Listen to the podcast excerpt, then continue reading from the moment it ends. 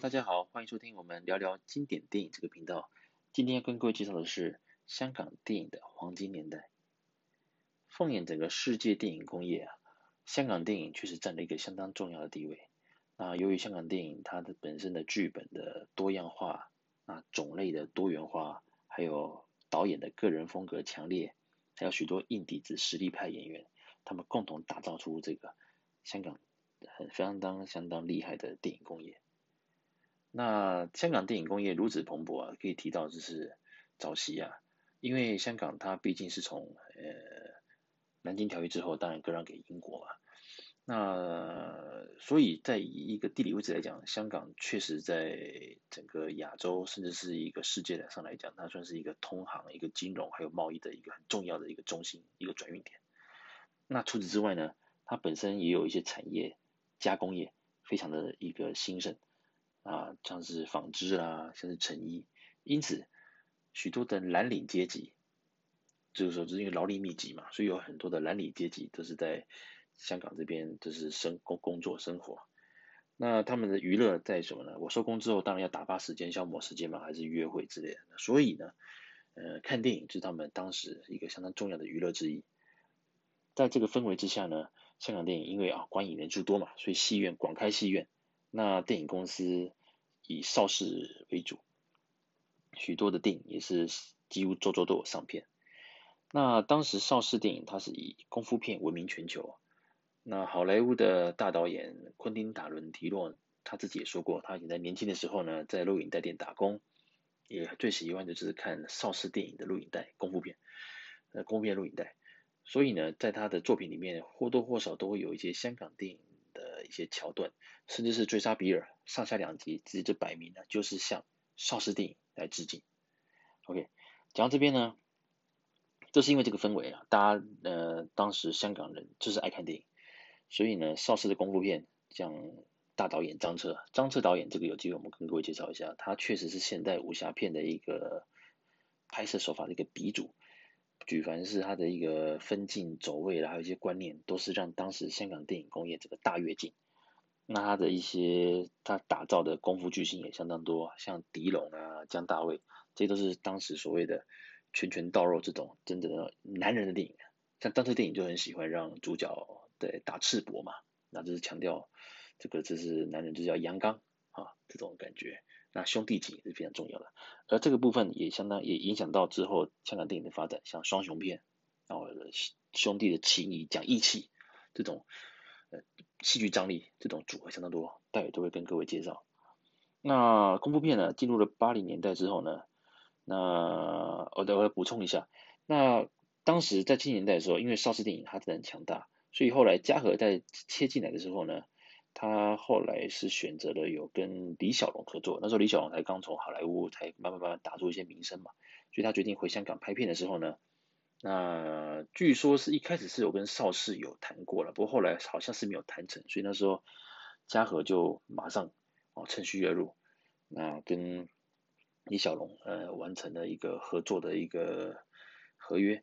那第一部片呢不用讲，唐山大兄哇，当时真的是。万人空巷，这个票房也是相当的好。在那，但在那之后，当然又有所谓的精武门之类的，那当然还有猛龙过江，还有后来回到好莱坞的龙争虎斗，还有许多经典。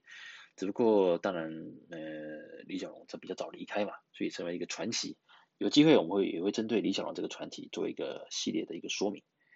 那李小龙呃这个传奇他离开之后呢，接下来嘉禾也必须要找一个。一个角色，一个要塑造下一个巨星嘛。那当时当然是就是选到了成龙。成龙本身呢，他也是他并不是真的是科班出来，他算是戏班子出来的。所以其实他的一个电影的风格上面来讲，跟李小龙很明显的不同。李小龙他是有他自己一个所谓练武家的一个风骨嘛，所以他的电影其实不太，他的武打动作比较不太会拖泥带水。那成龙是用另外一种方式，比较类似喜剧型的，或者是一些，因为他毕竟是戏班出身嘛，所以他很多的一个身段其实是相对的柔软，甚至他也会翻跟斗之类的嘛。像早期李小龙，他并不太会翻跟斗，所以他那时候都是请，你像袁华哦，当时当时袁华跟成龙其实这些都是他嗯、呃，一个跑龙套的，还有一些当他的旗下的武师。那据说他有一些翻跟斗的动作会请那个袁华来处理。那武术的一个动作的指导方面，他就请指名这林正英嘛。好，那就有机会这些故事我们都会在后面再做个补，呃，再找机会开个系列做补充。那他们成龙呢，在当他被选为就是所谓嘉禾之后这个动作片的一个代言人之后，接班人之后呢，那他所谓的像这种幽默式的功夫喜剧，哦，确实也造成了一个一股风潮，甚至也红到了日本嘛。那时候日本人真的是非常喜欢那个成龙啊，Jackie Chan，Jackie Chan。那除此之外呢，像喜剧片也慢慢慢慢的发展起来了。当时的话，像许冠文嘛，那个也是一个喜剧的鬼才。那后来还有所谓的新艺城，就是像麦嘉还有黄百鸣他们成立这个新艺城一个电影公司，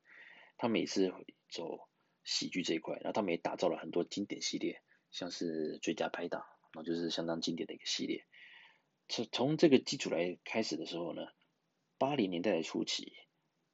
变成说，香港呢，它除了典型的爱情文艺片之外，还有早期的那种，呃，武侠片、功夫片之外呢，等于又有一个新的元素，但就是成龙的一个功夫喜，这个幽默型的功夫喜剧，以及那个小人物、甘草人物这种社会底层这种，呃，贴近大家生活的这种，呃，新型的喜剧。那这些喜剧呢，都是在在的反映出当时香港人民。的一个现况，所以即使是现在去看这些所谓的老电影，也都有一些不一样的感受。那所以这也是它成为经典的一个元素之一嘛。那也是是因为这些风潮啊，来引也奠定了后来香港电影它整个的一个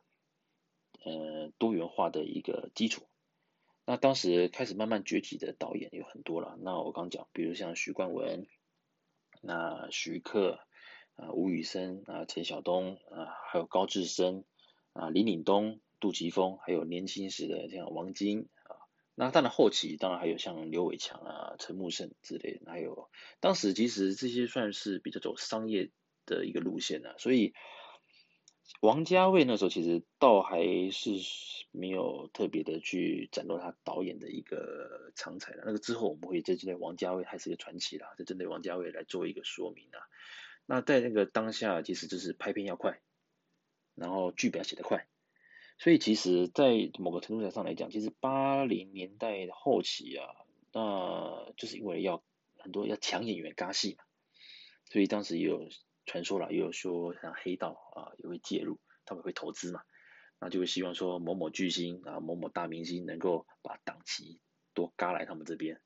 那当时就有在讲嘛，像比如像当时当红像刘德华啦，还是一些台面上的一些一些演员，真的是日夜在嘎戏赶戏啊。所以那个时候其实虽然是号称香港电影整个蓬勃的一个年代，八零年代这个年代，其实在某程度上来讲，也是一个蛮对于当然演员嘛，演员也是工作啦，那也算是一个劳工的一种嘛，其实也是蛮辛苦的当时的环境。那虽然你会拿到片酬嘛，可是基本上你如果是日夜这样子日日夜日以继夜的去拍戏的话，其实相当的辛苦，真的。当然，当时你说今今年电影多，其实烂片也不少了。好，不过这个有机会再跟各位聊一聊。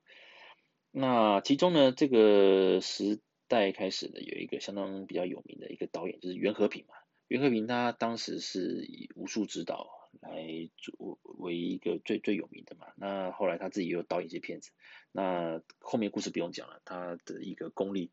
也慢慢徒子徒孙也很多嘛，那后来他也被好莱坞邀请，然后就是去担任《骇客任务》这三部曲的武术指导。那讲到这边呢，我们可以看到同时间呢，台湾的话，其实当时台湾还是处于一个新电影浪潮。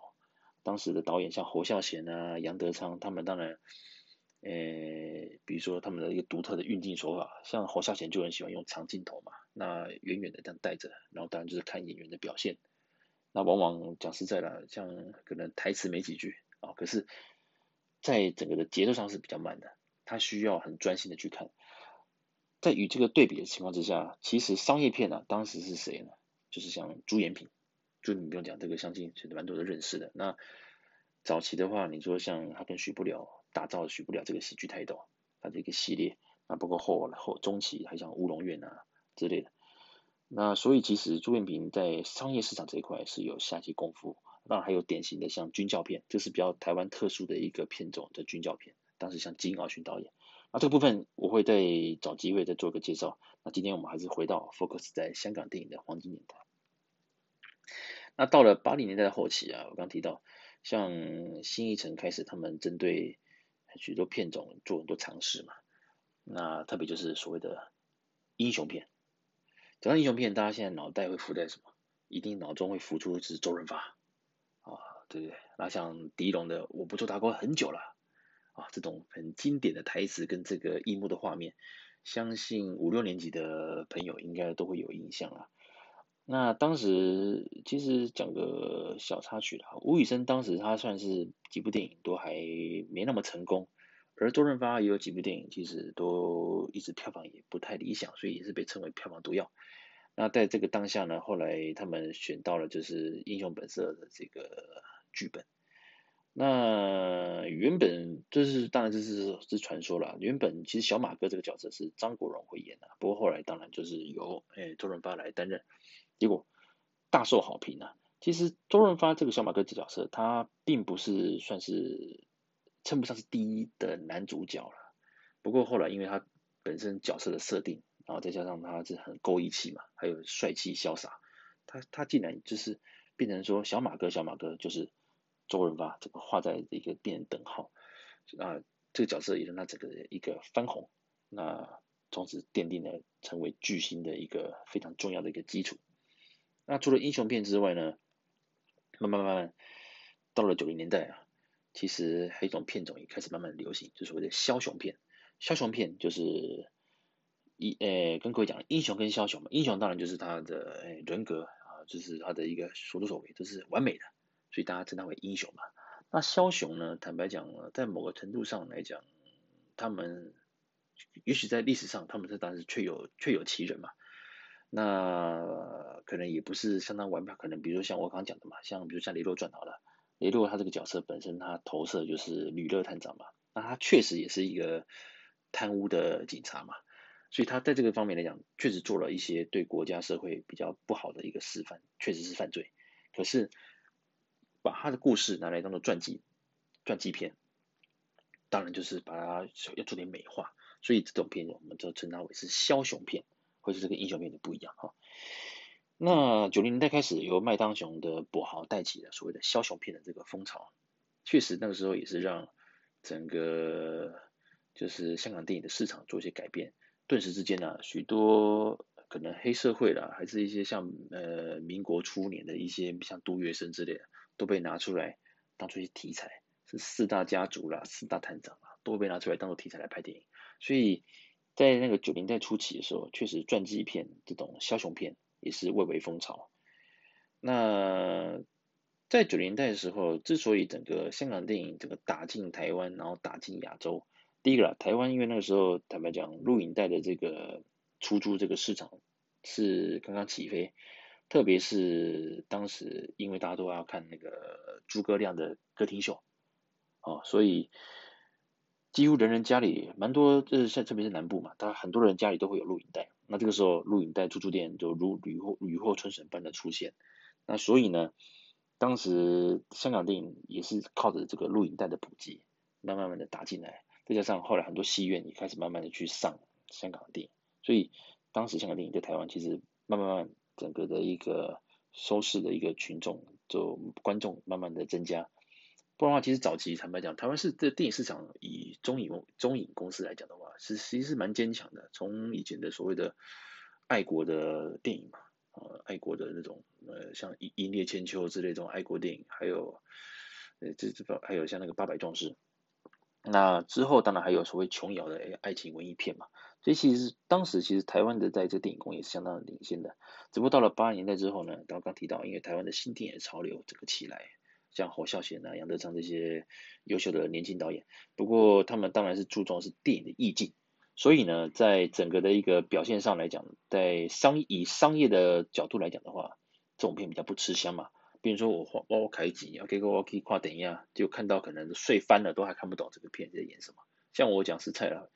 侯孝贤的蛮多电影，其实我都是后来看了好几次，呃，DVD 出了好好几次，这样慢慢慢慢，可能花了我讲一个也不怕各位笑了，那个那个风归来的人这部片，这部电影我大概花了十年才看完吧。OK 啊，这题外话，开玩笑哈。那当然有机会，我们是针对侯孝贤这边再做一个说明的。那提到回到一个刚刚提到的，那九零年代之后，整个枭雄片也起来了嘛。那还有一个片种也相当好玩，就是赌片。其实赌博这个题材啊，在以前八零年代的时候，其实就有这方面的一个赌片，当然也是许多桥段沿用至今啊，很经典的，包括偷换牌啦，还是说洗牌、动手脚，还是用一些那个道具。那的当时九零年代香港的赌片，它的新的方法就是什么？特异功能啊，用特异功能哦，我不再用一些什么一些手法还是技法道具，我直接就是用特异功能把你牌变掉啊。当然这个不用讲，是赌圣嘛。那赌圣当然它是一个比较很特殊的一个一一一种演绎方式。那当然也让周星驰就靠这部电影整个就是知名度整个打开。那当然不用，那赌片之王当然不用讲了，就是周润发饰演的赌神嘛。那当然接下来还有赌侠，那赌侠的话当然就是刘德华来来来主演。不过赌侠以后的一个版本其实都比较偏向于比较喜剧类的演出啦，或是比较夸张的演出，所以蛮多人是讲了，就是说包括赌神二，其实到后面第二集的时候也是属于比较夸张的那种喜剧演法。所以这也是赌神第一集为什么之所以为经典，就是在于它并不是走那种哗众取宠的这种演绎方式，它确实就是说，当然周润发，然后呃读书高超嘛，然后被奸人所害，然后最后失去记忆，然后后来一路化险为夷，然后由陈小刀、刘德华这个角色啊来把他让他保护他，然后过过很多难关，最后他记忆恢复了，然后演了一场好戏啊，跟龙五嘛一起。那这是经典的，怎么看都是经典的。那之后当然赌片这一块也是一个类型。那接下来我跟各位讲一下，我今天整理的一些部分。那相信各位啊，不管是第四台重播还是曾经小时候都应该都有看过了。那我来讲一下，在八零年代后期到九九零年代末期，这是两千年之前，其实香港电影真的是可以说是黄金年代，因为几乎目前。所有的电影类型，大概都是在这个黄金年代，大概差不多就是定的差不多了。哦，很多种多元化嘛。可是你在在你现在再怎么拍，其实都是还是在这个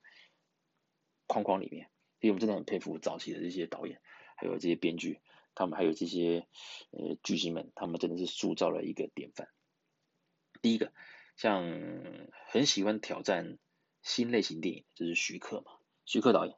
他当时在九零年代，他最厉害，他当然发展的就是他把武侠片重新演绎，黄飞鸿系列，节奏快，当然也穿插了一些爱情幽默的元素。当然主角李连杰，那正气凛然嘛，他就是一个英雄哦，一个英雄的一个角色。那当然其他比较会就是比较呃像跑龙套了，还像比较呃一走搞笑路线，还是比较走丑角这块，当然。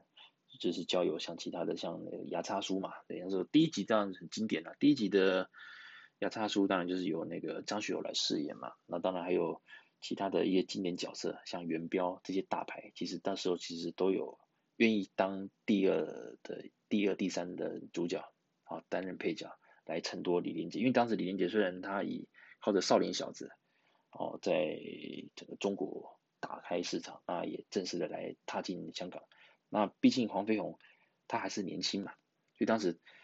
我们那时候可以看一下，除了李连杰之外，其他的来衬托的一些一起来主演的演员，真的都是大牌，像关之琳啊这些的都是大牌。那徐克当然他这个类型出现之后呢，大家发现哦，原来那个明初的这种武侠片可以这样拍，不但节奏快，因为像早期如果大家在现在再回去看邵氏的老电影的话。一样是剧情是精彩的，可是光打斗也许就会花上你一堆时间，就是节奏相对比较慢嘛。所以当快节奏而且幽默轻松，你看起来就是一一气呵成啊，这种哎，那当然也包含了爱国主义嘛。所以黄飞鸿这个系列一拍就拍的六集嘛，啊，当然这不陆陆续续拍了六集，都是蔚为经典。而黄飞鸿系列当然它需要很多武打的一个明星来跟李连杰对打嘛，当然最有名的就是第二集男儿当自强的甄子丹啊，甄子丹他演的纳兰元素。他在最后一段用布棍啊，跟李连杰、跟黄飞鸿在一个巷小巷内做一个最后的生死搏斗，这个相当经典。那后来两人在对打的时候，就是后来就是那个张艺谋的英雄，这个之后我们再再讨论。那当时不过甄子丹也没有因为这个部分呃大红，当然他是比较走老运的，他是之后后来才靠叶问才是真正的享受到走红的这种感觉。那这个有机会我们再做一个介绍。那再就是第四集的赵文卓，呃，跟着第三集的赵文卓。那赵文卓那时候就是他有也是跟在赵文卓，他当时是在跟呃跟着第三集是那个那个狮王争霸嘛。那第四集王者之风的时候，就是换成赵文卓来主演。那听说那个时候是因为赵文卓他第一次出现，他那时候是跟也是跟李连杰对打，是在那个方世玉里面。那当时他的扮相也不错，确实啦，那个赵文卓整个的呃英挺嘛，他的扮相也不错。所以后来第四集之后，黄飞鸿就由赵文卓来担任。那这个黄飞鸿系列其实有机会再做个介绍，只是说我刚刚只是要带出就是徐克他把武侠片做了一个新型的一个演绎，哦，一个新型的一个代表。那后来当然他也挑战很多了，包括像七剑，还是像后来的像蜀山传，其实还有像是像最新的话，像目前像那个什么那个狄仁杰嘛，哦，所以其实徐克一直是在挑战，包括像特效啦，还是一些新形态的电影，其实这我们到目前为止他还是有这种一直往前冲的，想要做一个先驱，这个是我个人相当欣赏徐克的一个部分。好，OK。接下来呢，就是警匪片。警匪片其实呢，呃，从八零年代的中期来讲，警匪片是一直都有在存在的。那当然是比较属于硬派一点的。那像早期的话，像林岭东导演他的《龙虎风云》，哦，相当精彩。那个时候就是有卧底题材嘛。那当然还有那个无能的上司啊，还有虽然是演反派，可是李修贤又是一个很讲义气的一个。大哥，所以变成说，周润发在这片里面其实也不好演，因为他是演卧底，他是警察，他必须要破获这个犯罪集团。可是呢，李修贤这个大哥角色其实又很重义气，他们很多的一个相处，包括一些生死交关的一些互相的帮忙之后，他其实到最后他整个错乱了，他这他也很难去说，变成说这个投射心理啊。他如果背叛这些人，背叛伙伴，好像也不对。可是他本身就是警察，所以这边就是他的张力是在于是说，卧底这个心情的一个转换。其实所以基本上来讲的话，周润发的表现非常好，所以这部片《龙虎风云》也是一个经典。那除了这个部分之外呢，呃，还有像飞虎系列，飞虎系列都是陈嘉上导演嘛。那飞虎的话，当然大家讲到飞虎队。其实就那个队长王王敏德，那他的一个形象就相当的正面，而且就是永远的飞虎队队长。所以其实大家可以来看啊，呃，警匪片来讲，除了比较华丽的话，就像飞虎系列，就是华丽嘛，就是以讲以飞虎队的一个生活一个出任务，然后他们的训练过程来作为一个主轴，所以也是相当的一个那个节奏很很很明快。那从飞虎分出来之后，陈嘉上其实后来他用这个类似的风格拍了一部片，超猛的，就是《逃学威龙》。《逃学威龙》，大家如果还有印象的话，这个当地电视台会再重播了。周星驰就厉害了，他当时演一个飞虎队的队长啊，然后当然收到任务之后，诶被派去学校卧底，去寻找局长的尸枪。那在这一这一连串也发生了许多好玩的事情，那这个我就不用赘述了，因为我相信大家应该都看过，应该都看过《逃学威龙》。那这部片的的导演就是陈嘉上嘛，所以可以看看看看得出来，在警匪对峙的这些枪战场面还有调度来讲的话，还是可以看得出陈嘉上他对于飞虎队整个就是包括他们的走位嘛，呃，进入房间的一些走位，即使它是一个喜剧片，其实还是可以看得出来陈嘉上对于一些呃飞虎队执行任务的细节的一个讲究。那当然比较后期的话，接近两千年的时候，那时候还有所谓的陈木胜的那个 EU 冲锋队，还有他的特警新人类。当时新人类有就是造就了很多年轻的现在中生代，当时他们很年轻嘛，就像那个吴彦祖啦，还有像那个谢霆锋、李灿森、冯德伦，都是在这个时候这新人类整个开始发光发热，也成为现在目前呃香港影坛中生代的一个代表。那讲到这边呢，就是就属于属于比较警匪片、比较硬派的，但是功夫喜剧嘛，功夫喜剧其实呃。以功夫，如果是古装片的话，当然成龙以前像《醉拳》《笑拳怪招》啊，一路这样蛇形刁手过来。后来到了 A 计划，A 计划其实是算是他一个相当重要的一个作品之一啦，就是把整个的一个从古装的实战的演绎变成一个稍微走现代化，而且他们里面的台词什么之类，已经就是整个的时代改变，而且会有一些一个当时的时代感啊，时代感。那当然还有它一个重要、非常重要的一个一个经典，也算是警匪片了哈，就是那个警察故事系列。那警察故事虽然它有它的一个打斗的一个桥段，也相当于就是有有我刚提到嘛，也是属于比较有一些一些梗的，比较一些比较一些动作来做，让它更华丽啊。可是它里面的所谓的飞车追逐的画面之类的，很多经典其实。又把整个的一个警匪片的格局提高，那当然成龙的个人魅力跟他的武打动作，还有当然里面的演员像张曼玉啦、林青霞，他们的表现也都非常的好，所以短短的九十几分钟啊，这个警察故事可以说是集所有警匪片还有商业片大成，哦，这是让人可以值得一看再看，特别是成龙最喜欢是在最后片尾，他会放出他在拍摄过程中的一个 NG 片段，这也是许多电影会开始。follow 这个风格，就是说，诶，我在放演员名单的时候，啊，就是也会放一些 NG 画面，特别是那些啊成龙可能很危险的一些动作，那这就是经典。其实反而呃很多人讲，诶，留下戏院最后看完字幕，就是要为了要看成龙的这些所谓的 NG 收录的片段，或是他的幕后拍摄的一个花絮。OK，那动作喜剧当然就是以成龙是以比较那个。诶，因为领头嘛，当然另外他的师兄嘛，洪金宝，洪金宝的话，其实他也是一个蛮厉害的一个导演，他从武术的一个指导，然后各种类型其实他都会去尝试，而且他还蛮会去让很多同系的演员一起都有发挥。那比起成龙，成龙很多电影他后来是当然都是自编自导自演嘛，那其实多数还是强调成龙自己本身的一个个人风格，那和。洪金宝会比较会想去提携后进，提携后进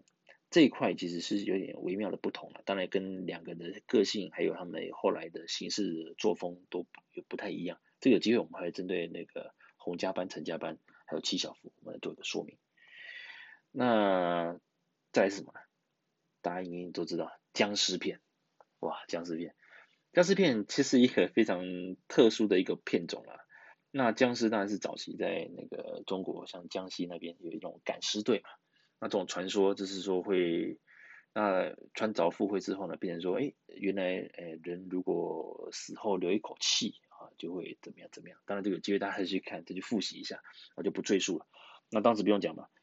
呃，暂时停止呼吸啊，就是那另外一个名字是那个僵尸先生嘛。那这里面是有林正英来出演，那当然他两个徒弟钱小豪跟许冠英。这三个组合，呃，也这个师徒组合也是一个经典。那这部片呢，确实在港台也造成很大的一个风潮。像我们当年在那时候我在念小学嘛，哇，那时候会觉得恐怖啊，真的。那时候去看这部电影的时候，会觉得，哎，其实还蛮恐怖的，所以印象很深刻。但直到目前为止来看的话，我总觉得这还是一个我看目前看过最好看的一个僵尸片。呃，恐怖元素、笑闹，还有打斗。还有一些茅山术的一些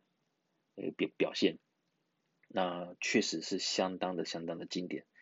那所以有机会，大家如果没看过的朋友，或是比较年轻的朋友，我想建议各位暂时停止呼吸，一定要把它找来看一次。那提到就是所谓的接下来是啊，枭雄片、传记片，刚好提过，还有双雄片。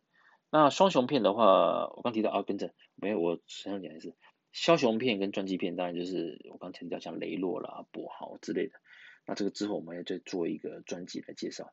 那除此之外，还有所谓的双雄片。那双雄片当然比较知名的话，就是像那个吴宇森啊，他就很会用这种两个。两大男主角的一个一个彼此间的摩擦之类的，还是对立，还是最后可能化为友情，然后一起共同对抗敌人。但就是像喋血双雄，还是像那个那个枪神，枪神那就是香港片名叫做辣手神探嘛，这些都是非常经典的。那我个人其实除了英雄本色一跟二之外，第三集就变徐克导演了，所以我就先不提。我个人蛮喜欢吴宇森的电影，就是在《英雄本色》的第一集、第二集，还有一部就是《喋血街头》哦，《喋血街头》，大家有机会看一下。这是梁朝伟、张学友，还有李子雄，还有任达华他们几位主演的，就是讲一个兄弟情。那他们是三位小时候的都长大的好兄弟，那为了要赚钱嘛，那因为他们也在香港捅一些娄子，他们就到国外去，到了越南，想要赚一笔钱。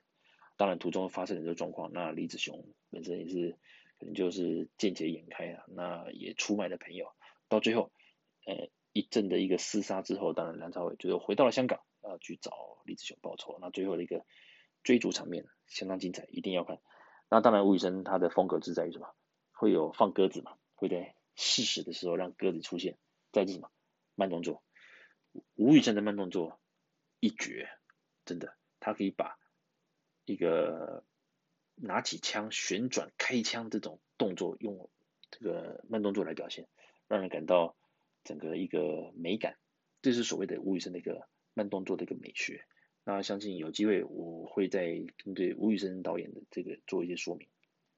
那他的风格，他的电影真的很值得一看再看，细细品。好，再来一个一种片种就是卡片，卡片就是那个 C U L T 嘛，卡片。这个在这个名词啊，在好莱坞也有，就是那种不用花大脑，这就是那种不能说是白痴电影啦，就是你不用花什么头脑，就是让吓吓你，还是让你大笑一下，像那个比如说像那种什么什么呃心慌慌月慌慌啊这种，呃成就是你也不用花什么大脑，你是看一路看主角被吓，还是一路看着主角，呃可能搞笑之类的，不用花什么头脑，也没什么剧情。那这种卡片来讲的话。以目前这些那个香港片来讲，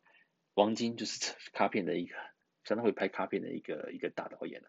那王晶这个他也是一个本身也是一个相当嗯多元化的一个导演，他也可以拍出像《金钱帝国》很像《大上海》之类这种史诗级的电影，他也可以拍出像《金装追女仔》啦、《最佳损友》这种相当好笑的这种卡片。所以当时啊，像我相信蛮多人如果接触香港电影，其实一开始可能会从像《最佳损友》系列啦这种比较好笑这种卡片，然后开始来接触到、认识到香港电影，或者认识到王晶。那另外一种卡片就是比较惊悚一点的，我刚讲一个就是人肉叉烧包，哇，这个不用讲，那叉烧包当时真的是让蛮多人哦会在戏院的时候看到，哇，会有点会想把手上的一些。如果是有跟肉有关系的一个点心呢，真的会想会想把它处理掉。啊，那这部片呢是由黄秋生还有黄秋生主演，那导演是邱礼涛。后来这对组合黄金组合哦，卡片的黄金组合又合作了伊波拉病毒，还有催眠。啊，这三部其实是都是相当经典的一种呃惊悚的一种卡片啊。那有机会我会跟各位介绍。那黄秋生也确实靠了《人肉叉烧包》这部片，他这个精湛的演技啊，特别是他那种极尽变态，可是又说不出来的恐怖的这种眼神，真的，黄秋生真的是我看过，真的是很会演戏的演员之一啊。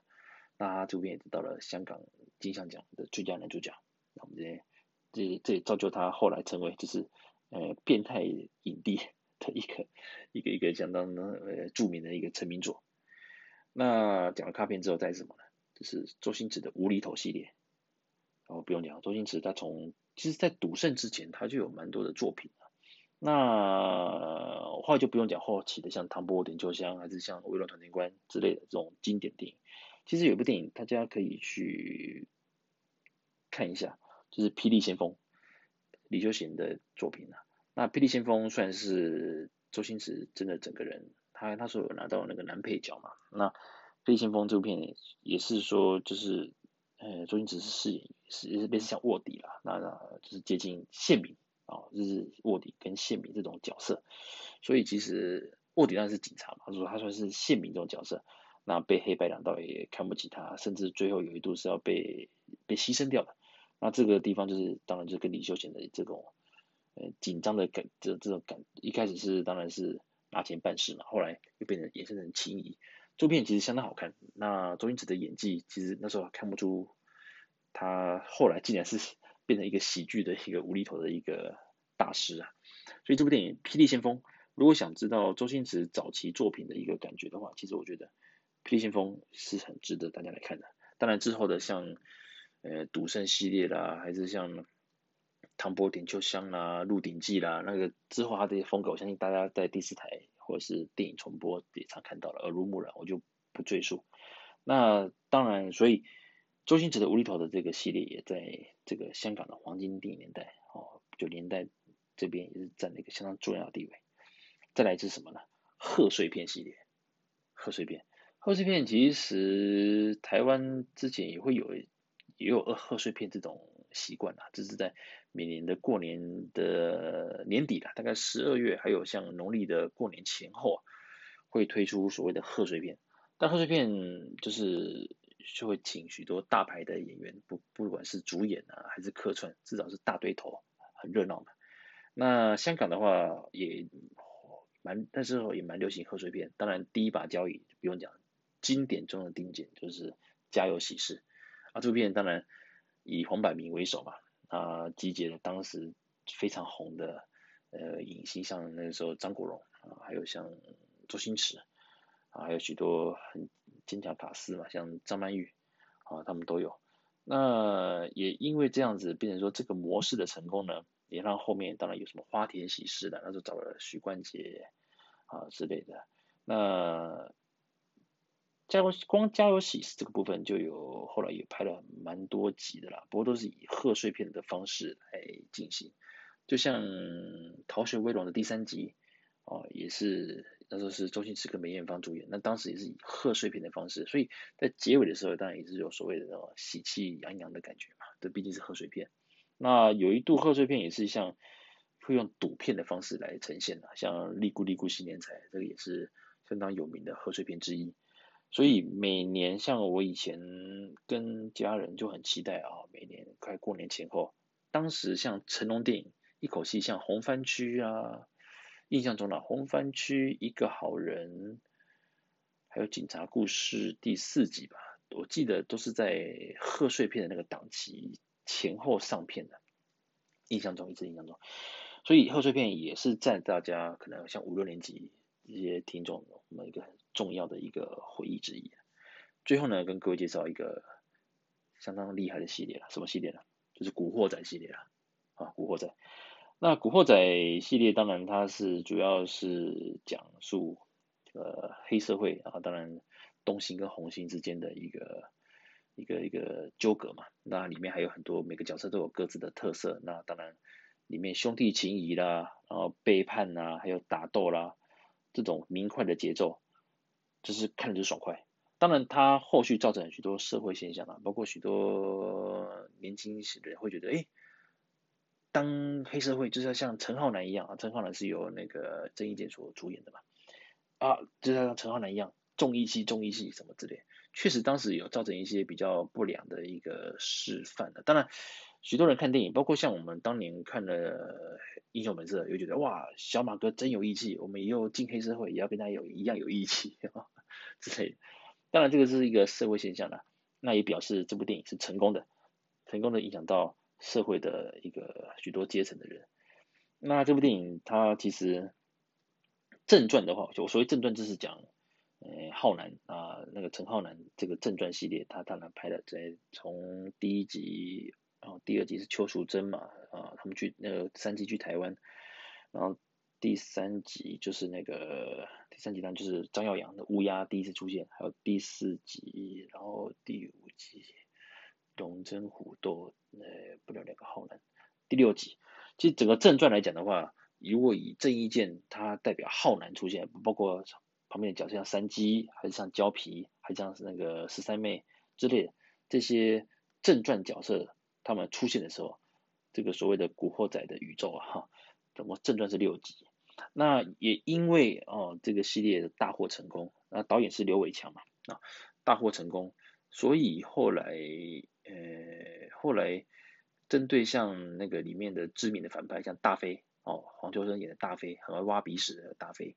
啊也帮他拍了一个大飞哥红星大飞哥一个外传，那也把十三妹就是由吴君如主演的十三妹也拉出来演了一个十三妹的一个故事。那当然，这部片也相当受好评哦，十三妹这个部分，所以庙街那个，所以这个部分的话，那个时候是谁啊？啊，对，舒淇，舒淇也因为出主演这部电影，然后让那个也得到了那个那个那个香港金像奖也有得奖哈，得奖。那我们可以看到是说，但是整个系列来讲的话，《古惑仔》确实啊，啊，确实造就了整个完全。在九零年代的后后期啊，完全造就了那个不一样的一个香港电影的格局哦，格局。那所以呢，变成说到了两千年之后呢，其实又又来了一轮，就是包括赌片也重拍，包括帮派电影也重拍，那警匪片也有新的风格了。那其实大多也脱离不了我刚刚讲到这些系列的一个。一个窠臼，那唯一比较新型的，两千年之后比较新新形态，而且是比较创新的一个电影的话，当然就变成是《无间道》系列嘛。《无间道》确实是把整个的一个嗯、警匪片提升到一个不同的一个阶段。那确实后来有蛮多国家也做翻拍嘛。那特别是像那个马丁斯科西斯把《无间道》的剧本啊拿去好莱坞拍。那也获也得到了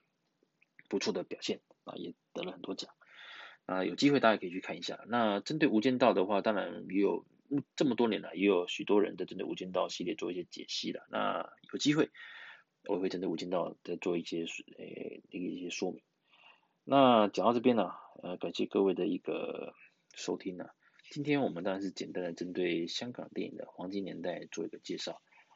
那接下来呢，我会针对香港电影许多的系列，包括我刚讲到的武侠片呐、还是警匪片呐、还是像枭雄片，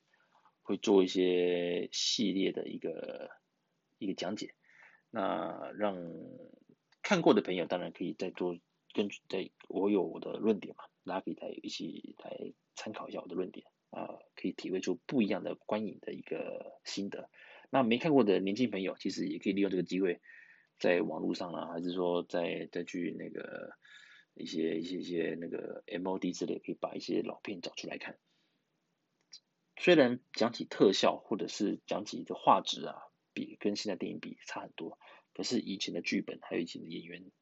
他们的一个演技啊，确实是跟现在会有很大的不同。那特别是香港回归之后，那。蛮多电影其实是有中国投资嘛，中资电影嘛，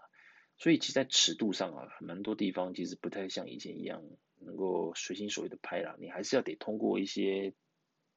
呃，所谓中国的一个电影的一个检查制度嘛，电检制度，你才能够去做一个上映，所以其实也相对会扼杀了一些，呃，创意啊，还有一些想拍的一些风格，但这个又扯到扯远了啦。那今天当然是针对就是。香港的黄金年代做一个说明了，也就是说，在这段期间呢，这个十多年的期间，也奠定了不只是香港电影，也奠定了许多像亚洲电影这边这个的功夫片、警匪片或喜剧片的一个格局，还有一个模式。所以呢，这也是我不只是我了，也蛮多人一直喜欢看香港经典电影的一个怎么样一个一个主要的魅力啊。那坦白讲，有时候大家会觉得，哎，为什么男朋友每次转台转到赌神，哇，都可以知道，哎，船到公海了没有，啊之类的，还是说那个那个周星驰电影嘛，哦，很多很多桥段，甚至连台词都背起来。可是这是这个就是电影的魅力哦，永永远流传，这就是电影的魅力，这也是我喜欢看电影的一个重要的原因之一。那电影就是有人生嘛，